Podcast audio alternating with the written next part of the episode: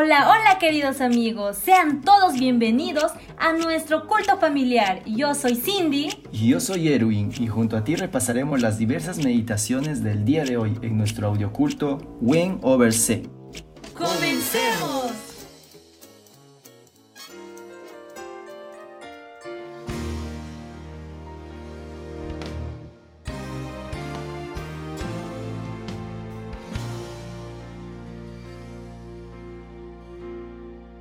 Hechos de los Apóstoles, Hechos 1.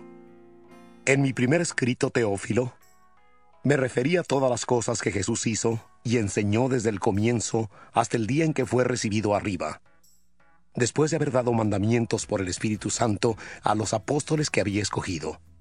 A ellos también, después de haber padecido, se presentó vivo con muchas pruebas indubitables, apareciéndoseles durante cuarenta días y hablándoles acerca del reino de Dios. Y estando juntos, les ordenó, No salgáis de Jerusalén, sino esperad la promesa del Padre, la cual oísteis de mí.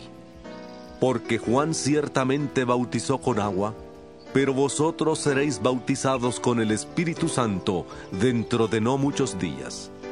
Entonces, los que se habían reunido le preguntaron diciendo, Señor, ¿Restaurarás el reino a Israel en este tiempo?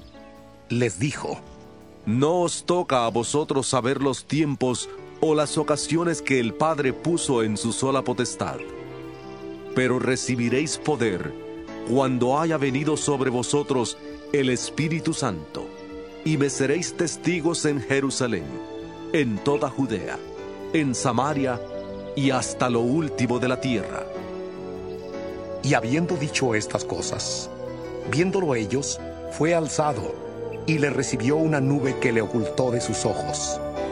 Y estando ellos con los ojos puestos en el cielo, entre tanto que él se iba, he aquí se pusieron junto a ellos dos varones con vestiduras blancas, los cuales les dijeron, Galileos, ¿por qué estáis mirando al cielo?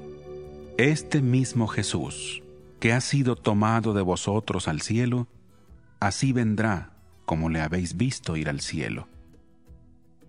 Entonces volvieron a Jerusalén desde el monte que se llama del Olivar, el cual está cerca de Jerusalén, camino de un sábado. Cuando llegaron, subieron al aposento alto, donde se alojaban Pedro y Jacobo, Juan, Andrés, Felipe, Tomás, Bartolomé, Mateo, Jacobo hijo de Alfeo, Simón el celote y Judas hermano de Jacobo. Todos estos perseveraban unánimes en oración y ruego con las mujeres, y con María la Madre de Jesús, y con sus hermanos. En aquellos días, Pedro se levantó en medio de los hermanos. Los reunidos eran como ciento veinte en número, y dijo, Hermanos, era necesario que se cumpliera la escritura, que el Espíritu Santo por boca de David había anunciado acerca de Judas que fue guía de los que prendieron a Jesús, y era contado con nosotros y tenía parte en este ministerio. Este pues, que había adquirido un campo con el salario de su iniquidad, cayó de cabeza y se reventó por la mitad, y todas sus entrañas se derramaron. Y fue notorio a todos los habitantes de Jerusalén, de tal manera que aquel campo se llama en su propia lengua Aceldama, que significa campo de sangre. Porque está escrito en el libro de los Salmos, sea hecha desierta su habitación, y no haya quien more en ella, y tome otro su oficio. Es necesario, pues, que de estos hombres que han estado juntos con nosotros todo el tiempo que el Señor Jesús entraba y salía entre nosotros, comenzando desde el bautismo de Juan hasta el día en que de entre nosotros fue recibido arriba, uno sea hecho con nosotros testigo de su resurrección. Entonces propusieron a dos, a José llamado Barsabás, que tenía por sobrenombre justo, y a Matías, y orando dijeron, Tú, Señor, que conoces los corazones de todos, muestra cuál de estos dos has escogido para que tome la parte de este ministerio y apostolado, del cual cayó Judas por transgresión para irse a su propio lugar.